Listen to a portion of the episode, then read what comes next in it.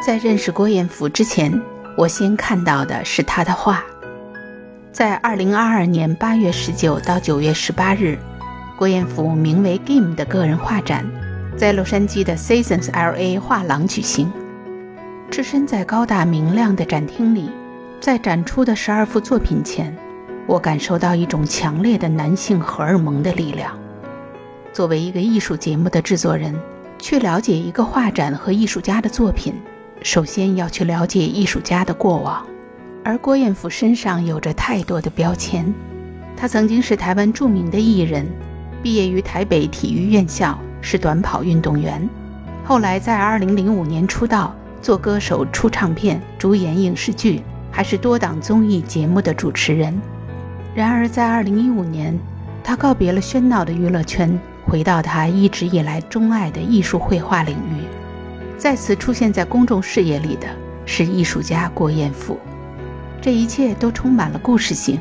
于是，在这个夏日的午后，在 Season LA 的画廊里，在郭彦甫的作品前，我见到了他，开始了我们有关艺术和人生的对谈。你在这边办画展，像干我这个工作人接触的艺术家太多了。我就想办画展嘛，很平常。哇，他说他是个艺人耶，我说这是谁啊？然后说了名字，我说我不知道。后来我发现你唱歌呀、拍综艺呀，啊，包括你很多经历，我都一无所知。我是从最近一个星期开始才开始知道。那是其实那是不同领域的。如果你是因为认识我来的话，我觉得那就不是跟创作有关啊。就是我对你可能完全没有这种。带有标签的观点，把你当一个明星，我们好像可能这样的感觉就更是你想看到。我觉得这样是比较对的吧。今天其实我更多的是希望跟你是一个跟艺术家之间的谈话。嗯，而且我自己以前也是学艺术，算学设计的吧，小时候也画画。差不多了。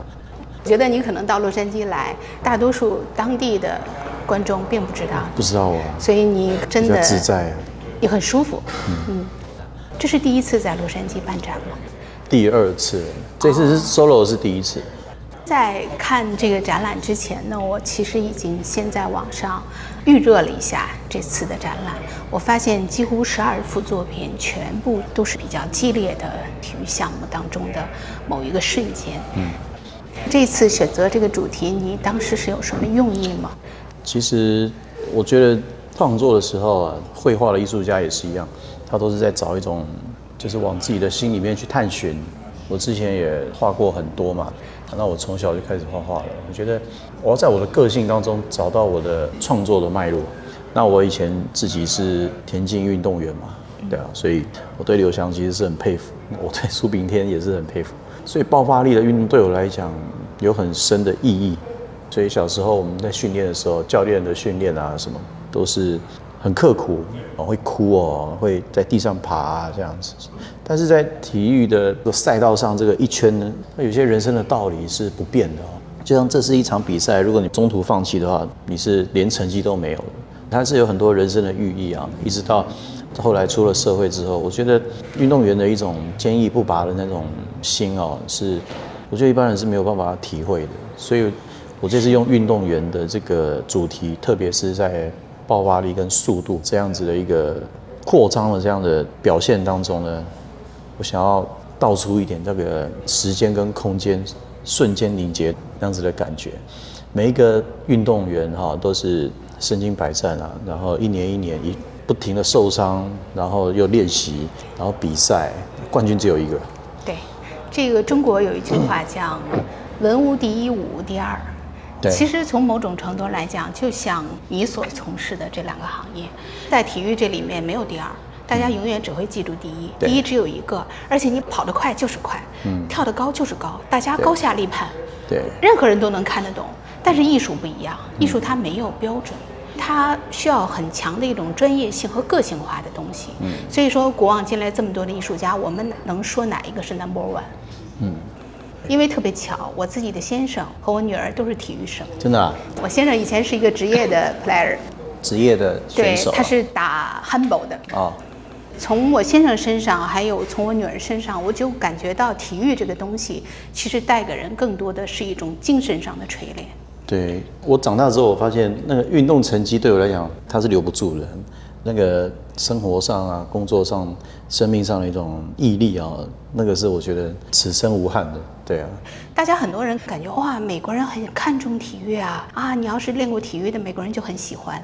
我是觉得美国人更看重的是体育带给一个人的东西背后的影响。对，就是你会经历过 从无到有，鲜花、掌声、痛苦、汗水、受伤、失败，这个事情已经把你三百六十五全方位的都打造过了。对，那你这个人，你什么事情能够做不成呢？对，其实我的作品就是想要透露这样的一种正面能量吧，所以我的作品不太会出现那种很忧郁啊、很很绝望啊。运动赛场上也算是每一个人在社会当中的一种赛场吧。但是我们单纯从作品来讲，就是如果是只是这种相对比较专业化的这种体育的 moment，嗯，你会不会丢失掉一部分你的观众？你比如说像有一些女生啊，或者像一些对体育不是很热衷的人，你觉得他们能从你这次画展的这个作品当中？因为我觉得大多数人可能欣赏画，有时候他们并不太懂得什么流派。新表现主义也好，超现实主义也好，可能这都是我们作为艺术的人自己去总结归纳的。但是大部分人并不了解这些，他只是会感觉到这个画好不好看呐、它能不能打动我呀？但是我觉得这就是跟设计不同的地方，就是我在创作的时候，我不会去想观众女生喜欢什么啊，去迎合他们。我不会。对我如果要迎合的话，我可能会画得更美，对，不会画得那么的爆发力啊、力量这样。我在讲事情，这样只是我用运动员的这个角度，好，这个主题去讲事情。我觉得我不会很祈求说大家一定要懂得我在讲什么啊，然后也是把它统称为是看画就好了。我不会去解释为什么我没有画什么女生啊，啊画的很甜美啊画拔河啊，画个梦境，会最好有星星啊。我我没有办法，我的浪漫可能就是一笔粉红色的，我不会把浪漫写出来。因为我其实自己本身也不是学艺术的，对我是学体育的，但是我从小对于图案啊、图片啊、画面啊感受特别深。那我长大之后，我会去思考，为什么这些画面、这些图片会影响到我，然后慢慢接触到哲学啊，你会接触到历史啊、地理啊，这都是艺术家一定都会碰到的，然后再去思考我是如何解释这个世界，我想要讲什么，我要讲什么，并不是你想听什么我跟你讲。但是你以前做综艺、做主持人的时候，你会这样？当然，当然，就你想听什么，我跟你讲，因为你需要流量嘛。我有收视率的压力，我不能做我自己想做的事啊。就是因为我可以发了我自己的心，然后我自己可以有我自己发想，所以这条路才可以一直持续下去。如果你是为了观众啊，你是为了讨好人家的话，七十亿人啊，你要怎么讨好人家很难，我觉得是这样。人在年轻的时候，可能都要经历一个讨好世界、讨好因为你不知道你你是谁的时候对，你就必须要讨好，你就一定会有这段路吧。那学习学习吧，就是到后来就慢慢你会越来越知道，在怎么样的位置上你会舒服，在哪个场合你会舒服，那你就会避免很多地方你就不会去了。这就是长大了。其实你的人生的前半程并不复杂，从体育生，后来开始歌手、主持节目，一直走到现在。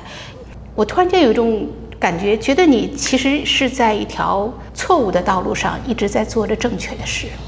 嗯，我也不知道，我我我不知道哎、我不知道。我是很赞成先赚钱，然后你再去追求你的梦想而我。从小我也从来没有想过我要当艺术家或者画家，因为我甚至我不知道有艺术家这个职业。因为大家觉得这不是一个职业，因为我的生活周遭没有这样的 sample，你知道吗？生活周遭没有这样的例子，我都是练习体育啊，然后 就是没有艺术。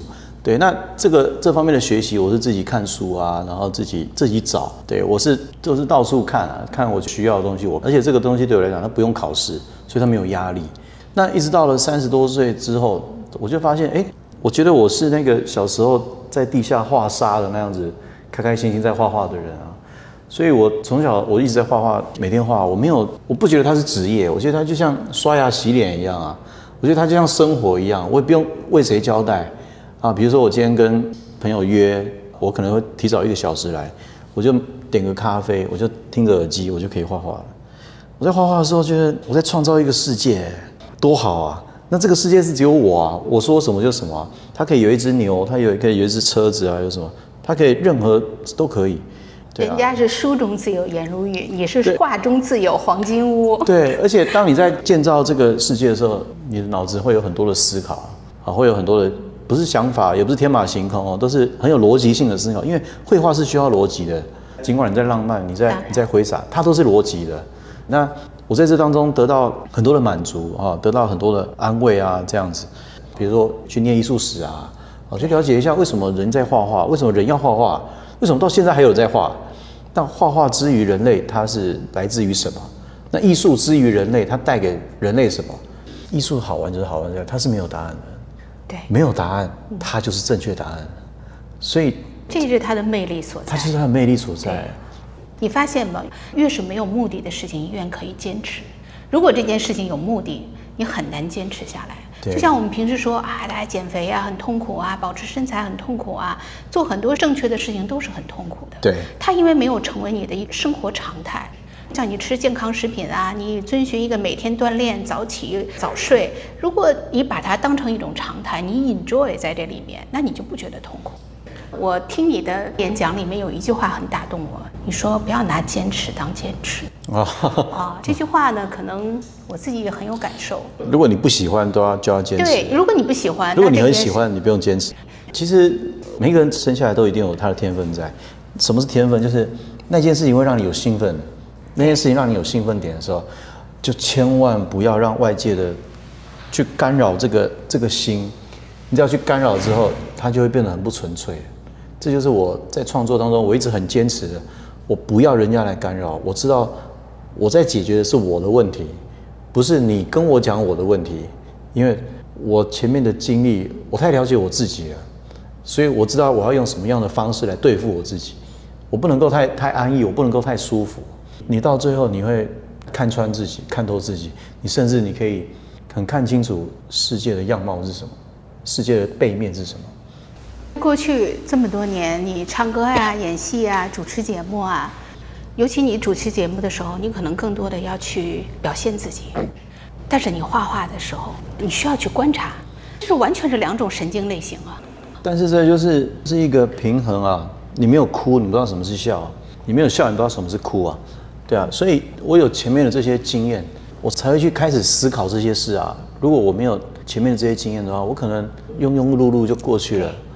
我有外景主持节目的经验，我就可以世界各地到处跑。我在我在内地也跑过很多城市啊，我都会想，为什么这个城市人生活样貌是这样？为什么这个城市中午是这个样子？每个城市都不一样啊。开始想出很多思考啊，地球纬度是问题啊，然后文化的历史也是问题啊，然后那它就会引发我很多的思考。那我如果没有去机会这样跑的话，我不会有这样的想法，我就永远可能就只是在台北 某一个公司上班。所以我都不觉得我是用画画的概念在画画，因为我从小画到大所累积的吧，它不是一开始的。如果你有学画画，你看得出来，它不是一开始就可以这样的。那后面呢，就是你的精神含量要怎么去补足你的技巧也好，或者是你的表现力也好，还有顺着自己的个性去发展你的作品，你的作品就会就会适得其所前二十年的这种经历，其实已经都藏在你的画里面了。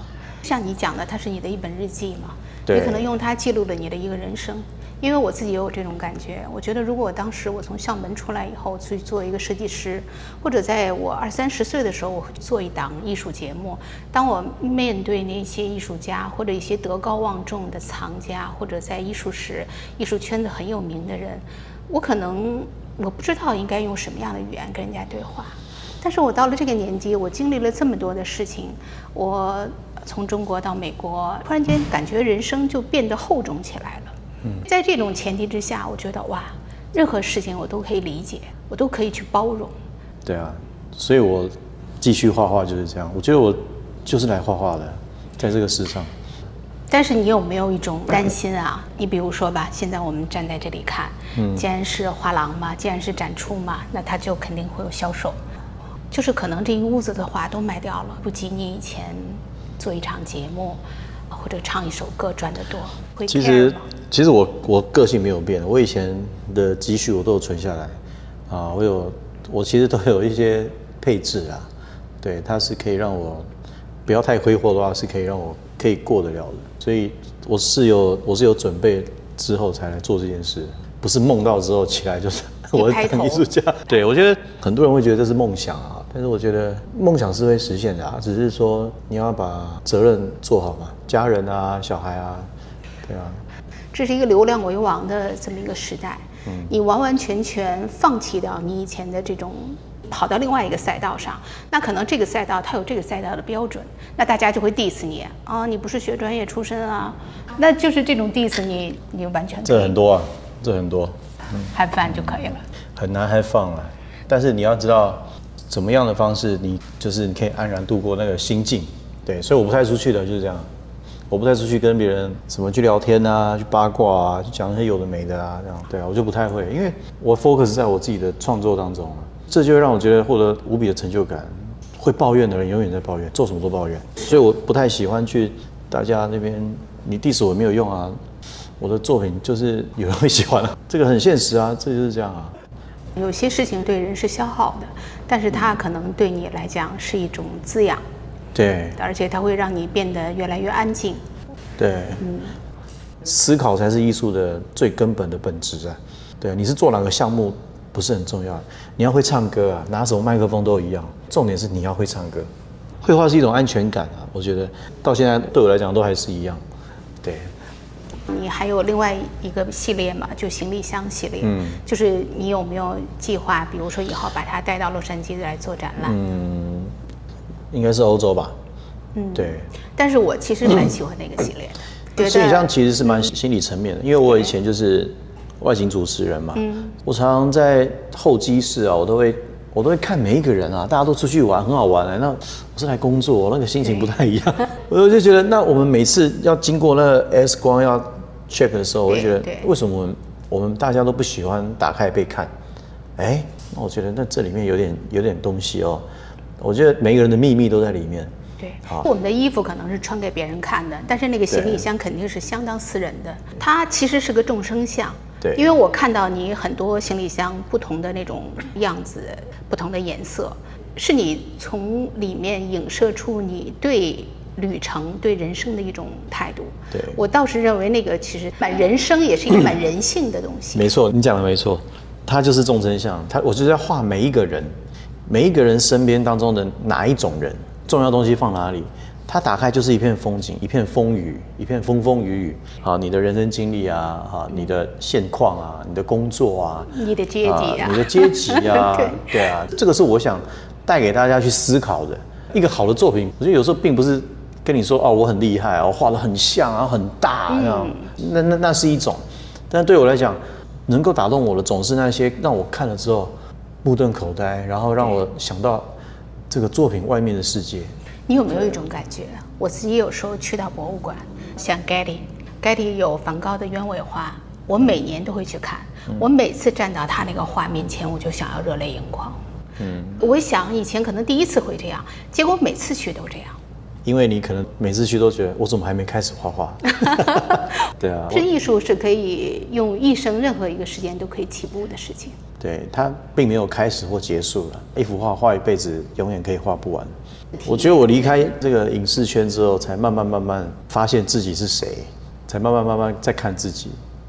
因为艺术家也是需要标签的嘛。嗯，你像莫奈他画水莲呐、梵高画向日葵啊，蒙德里安画格儿啊，然后每个人都会有自己一些标志性的作品。那么作为艺术家郭彦甫，你希望大家说他画什么什么的郭彦甫？比如说那个画箱子的郭彦甫，那个画那个运动员的郭对，彦甫，那个让让别人来定论吧，不可以被题目给局限，被题目给局限，你就你就会很痛苦啦。我觉得，艺术家是一直往上追求的。我不能说突破自己，我觉得突破自己是一个很恶心的话。其实，艺术家是一个一直在追求生命的人，那他不会一直留在原地的。等到以后，等一下看到什么，那是什么？我没有办法去左右别人，去引导别人。然后人家如果不喜欢我，还硬要引导别人，那这样不是很痛苦吗？对啊，我一定要自在，然后看的人就会自在。艺术就是自在，不是进来之后好像还要再重新上学上课一样，让人家觉得哦，你高我低，你你低我高这样。我觉得不是这样。对，我蛮喜欢对啊这个，你没有把自己摆得很高，你没有让我感觉到你很强的那种欲望，要急于求成，要让别人认可你，然后买你的画，怎么怎么样。对啊，艺术家追求自由自在啊，但是是在有限度当中自由自在。嗯，尤其是我们的个性啊，并不是那种会去挥霍生命的人。那所以我希望带给正面的正面的世界给大家。我不会把我的啊那很很痛苦啊，那很忧郁啊，跟你说我很痛苦，我很忧郁。我就已经够痛苦了，我看到你更痛苦，你知道那种感觉吗？那比如说一阵风，或是对，就是一种感觉，you know。我觉得你就是你自己的一个我什么都光没有了你就照耀自己，温暖自己就 OK 了。谢谢。